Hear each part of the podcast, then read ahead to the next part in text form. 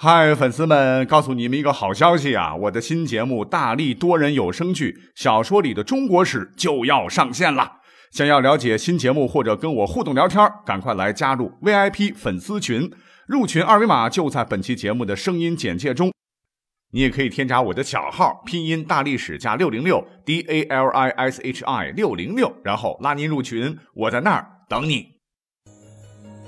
管他正史野史。这里只有大历史，大力讲的历史正在播出。嗨，大家好，欢迎收听本期节目。咱们都知道，不管是戏曲呀，还是咱们经常读到的小说呀，还是我们听到的传奇故事啊，人们呢往往会把里面很多精彩的故事当成真的。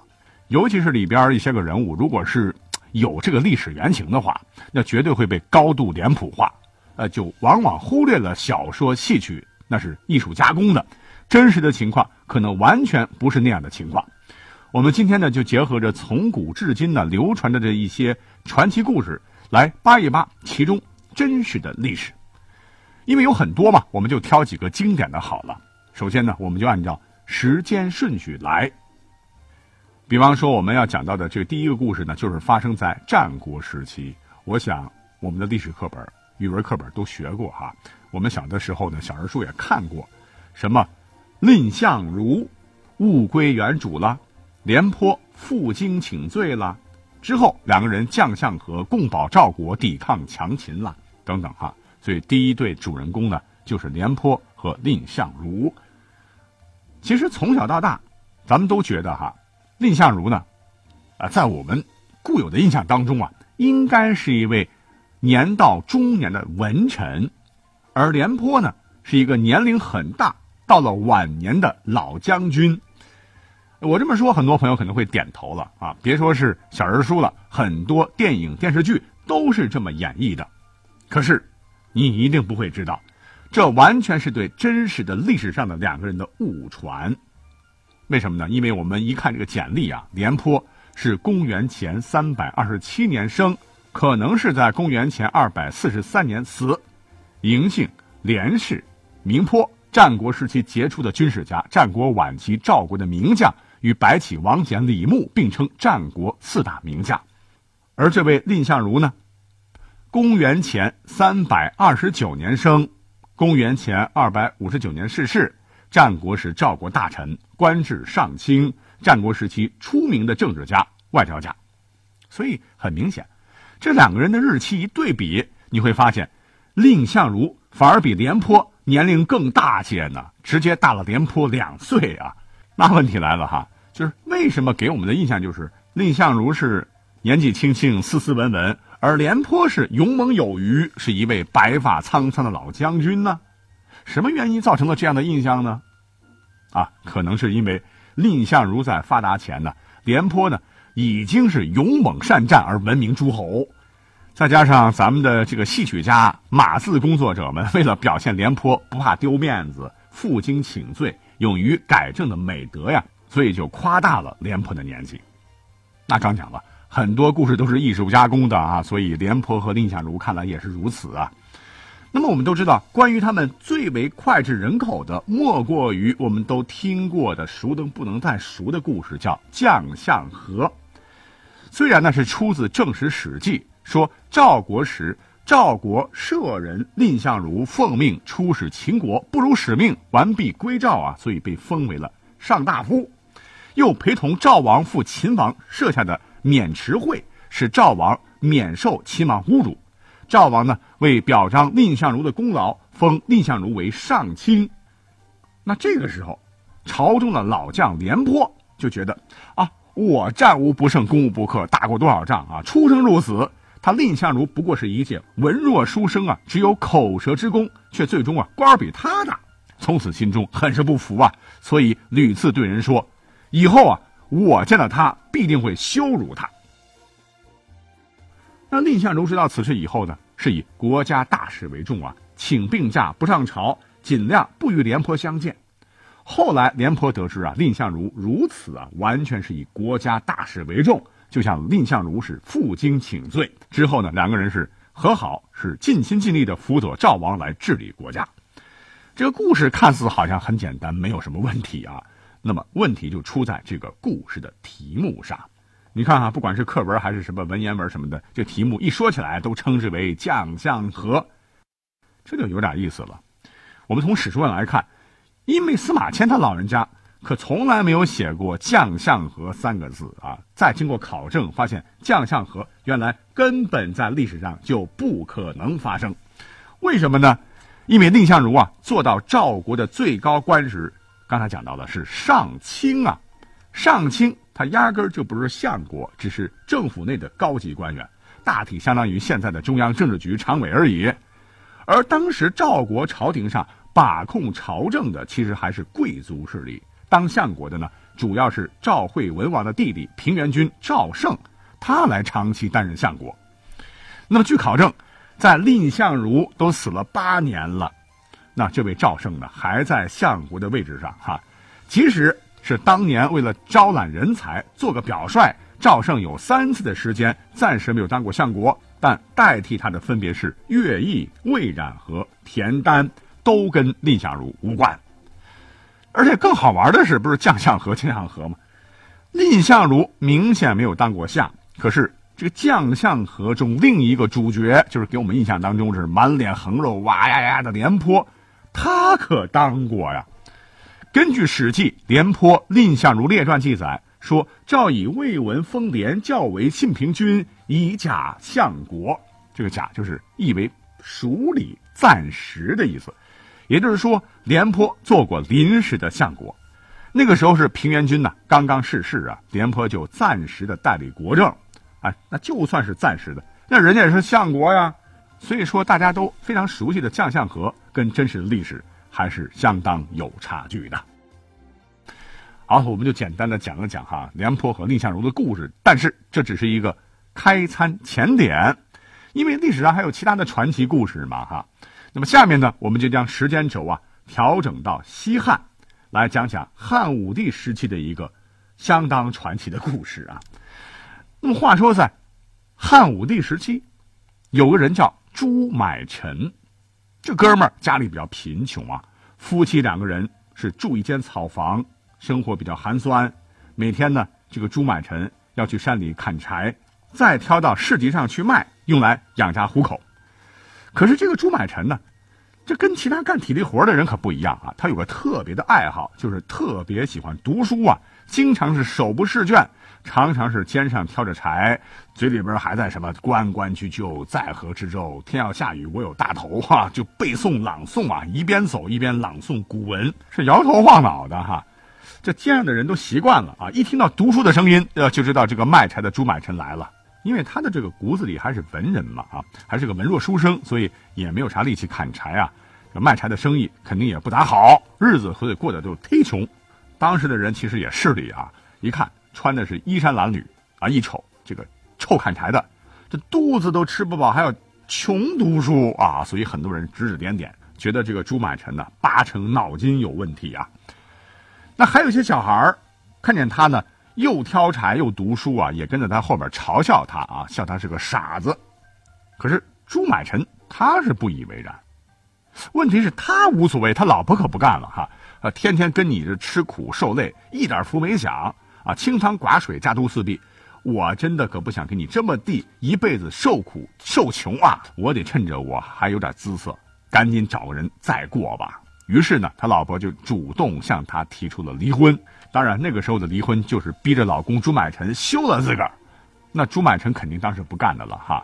这媳妇儿啊，你千万千万不要离婚，不要离开我呀！你知不知道啊？这十里八乡的神算子都给我看过相啊，说我朱买臣到五十岁一定会飞黄腾达呀。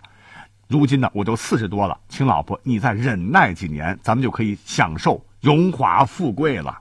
他老婆听了直接就怒了哈，富个鬼嘞！算命的话你也信啊？跟着你，你别说是吃香喝辣了哈，一日三餐我都见不着一点荤腥啊啊！不行，这婚我非得给你离。朱买臣，你知道吗？哈，你上山砍柴的时候，我托人呢给自个儿找了一个好人家，所以你呀就快些休书吧。这朱买臣无奈呀，再三劝说啊，他媳妇就是不同意呀，一哭二闹三上吊啊，搞得是鸡飞狗跳啊。朱买臣就没有办法，只好同意离婚，写了休书。他妻子呢，一拿到休书，二话不说，扭头就走啊，追都追不上。到此呢，我说的上面这段啊，跟史书是比较接近的，而后面说的呢，就是戏曲小说里的内容了哈。那么话说呢，他这个妻子不是，他这个前妻哪里知道啊？就是休了他没几天呢，也就是在汉武帝的元鼎五年，因为汉朝那个时候还没有科举考试，汉武帝呢有一天就想。哎呀，怎么能够招揽一些天下贤才来为自个儿服务呢？于是便广下诏书啊，面向全国求贤。朱买臣一瞅，哎呦，我的机会来了，便主动上书皇帝，主要就谈了谈哈自个儿治国理政的想法和思路。没想到啊，文笔太好了，呃，第二太棒了。汉武帝一看，哟，这个人主意不错，很合朕的胃口啊。于是就召唤朱买臣来朝为官。刚开始呢。朱买臣的这官也不大啊，但是起码是混进了公务员队伍。那么话说，就在这一年，当时呢，有个东越王，有个王爷啊，似有谋反之心呐，屡次不听朝廷命令啊。汉武帝就想动他，只是碍于这个藩王啊有点实力啊，不想轻举妄动，便召集呢大大小小的文武大臣呢，要求为皇帝来献计讨伐。那么经过一番严格的筛选啊，朱买臣他的标的中标了。汉武帝呢，最终采纳了他的作战计划，按照这个方队讨伐的非常顺利，汉武帝大获全胜，皇帝很高兴啊！哎呀，我得好好奖赏奖赏你呀！那买臣呢，你不是会稽人吗？朕就封你为会稽郡太守，让你荣归故里好了。那这个时候，朱买臣当然高兴了啊！想当年在家乡混的那叫一个惨呐，受尽冷眼。这次回去，那真是土鸡变凤凰，大不一样了哈。那话说之前呢，他落魄的时候啊，曾经是在会稽郡长安办事处里干过几天临时工。当时呢，那儿的工作人员没有瞧上朱买臣的啊，对他是吆五喝六啊，从来不给他好脸色。那朱买臣这次当上太守的第一站呢，就是不动声色的又来到了那个曾经寒颤过他的这个办事处。仍旧穿上又脏又破的旧衣裳，而怀里呢却藏着太守印绶，进了衙门。当时呢，会稽郡那些官吏们正聚集在一起喝酒，一瞅，哎，这这不是那个穷打柴的家伙吗？啊，又来打短工了啊！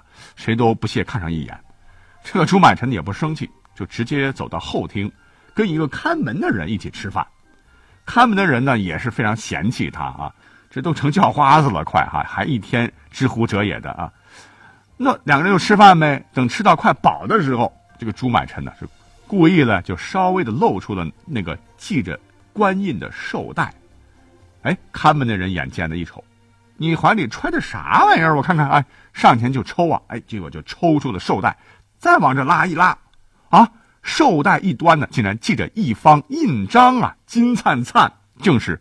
会稽太守之印，哦呦！直接吓得这家伙连滚带爬的跑出来，大声喊道：“郡守，他这朱买臣当郡守了！”这外边的官吏就喝的都是东倒西歪了。当时啊，说你滚啊！你怎么能胡说八道呢？郡守岂能胡说？啊！你们不相信，你们不相信，来自个儿看呢！啊！当时呢，有个清醒的人真去看了，一看官印呢，啊，吓得大喊呐：“的确如此啊！快快拜过太守大人呐！”在座的人一听，一激灵啊，酒也醒了。再看官印啊，如假包换，马上是相互推起着在中庭排成排来拜谒朱买臣。朱买臣呢，这时慢慢的从后厅中走出来，大家是一起扑通跪地，磕头如捣蒜。好了啊，你们就起来吧哈，以后好好干就好啊。这一次，朱买臣呢算是扬眉吐气了。于是乎，会稽的官员们拍马屁嘛，马上行动起来。赶紧征集百姓啊，修整道路来迎接新太守的到来。那这个道路要修嘛啊，就得发动民意了。那朱买臣的前妻的老公呢，正好也在民意里面。那估计日子过得也不好，不咋地啊。他这个前妻呢，是光着脚蓬头垢面，就跟着在里面送饭。那这时候忽然是锣鼓震天呐，大家一看。哦，原来是新太守前呼后拥的坐着豪华马车来了啊！都往路道路中间挤呀，想看看这个郡守，这个长得什么样啊？那么他前妻也凑到前一看，My God，朱满臣，我前夫，当时就傻了哈，一时是后悔不迭，捶胸顿足啊。而朱满臣在车上也正好看到自己的前妻了，便上前问话。前妻呢，不断的叩头啊，说后悔自己有眼无珠啊，并且愿意当奴婢伺候买臣。朱满臣呢，就叫人取来一桶水啊，就直接泼在了台阶下面，对前妻说：“如果是泼出去的水能收回来，那我们也可以复合呀。”那各位想想，能收回来吗？当然不行了哈。当时呢，朱满臣算起来还算是有情有义呀，在得知他前妻。现在的老公正在政府做工啊，便命下人收拾府内后院给二人居住。可是呢，朱满臣的前妻啊，每回随着现在的老公走出太守府邸的时候啊，路人都指着说：“哎呦，大家看，这就是我们新太守的前夫人呐！”哎呦，搞得他是羞愧难当啊，最后选择了自缢身亡。啊，这个故事也是成语典故啊，“覆水难收”的由来。说实话啊，这个故事可能有点偏，很多朋友可能没有听过了哈。不过呢，这个故事在古代啊，听过的人绝对是压倒性的觉得朱买臣的前妻那就是一个大人渣。其实呢，我们说完这个故事啊，一方面呢，仅就故事而言，我们从现代人这个角度可以看啊，我觉得他前妻啊也是个可怜人。你想，谁娶了老婆不好好赚钱养家啊，天天吹牛逼？朱买臣，所以他做的也不对啊。而且更重要的是，我觉得这个故事的结尾啊，就是侥幸当了官之后呢，把前妻和前妻现在的这个老公接到自己家里，我觉得这完全不是说照顾对方，是一种精神虐待啊，所以他前妻才会自杀。那覆水难收，还把他前妻呢当做反面典型钉在了耻辱柱上，被后人鞭挞。所以我就觉得朱买臣做的也够狠呐。但是啊，这不是重点哈，我觉得这个重点就是我们是历史节目。请问大家，这个流传甚广的传奇故事到底是真的吗？带着疑问，我们下期再来解答。